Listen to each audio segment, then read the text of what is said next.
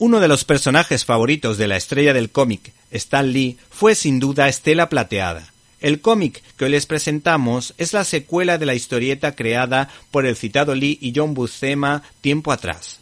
Esta obra maestra editada por Panini se titula Estela Plateada Parábola y su atemporalidad permite que siempre tenga algo que decir si lo extrapolamos a la realidad actual.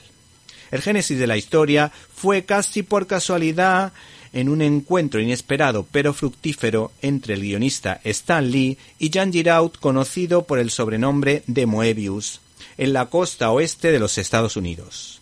El mencionado autor estaba realmente perdido, pues el método de trabajo de Stan Lee barra Marvel consistía en escribir un guion argumento de seis páginas muy detallado, pero sin diálogos, lo que no era un problema para Stan Lee, pues él tenía la habilidad de construir fluidos diálogos en función de los dibujos del artista de turno.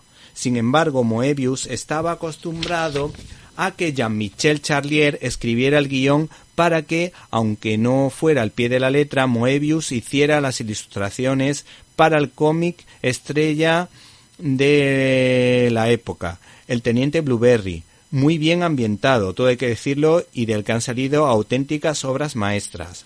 Por otra parte, este autor, recordado también por su trabajo en la revista Metal Urlan, para rotular aprendió de Gille o de Gigé, que a su vez había aprendido. ¿Te está gustando este episodio? Hazte fan desde el botón Apoyar del podcast de Nivos. Elige tu aportación y podrás escuchar este y el resto de sus episodios extra. Además, ayudarás a su productor a seguir creando contenido con la misma pasión y dedicación.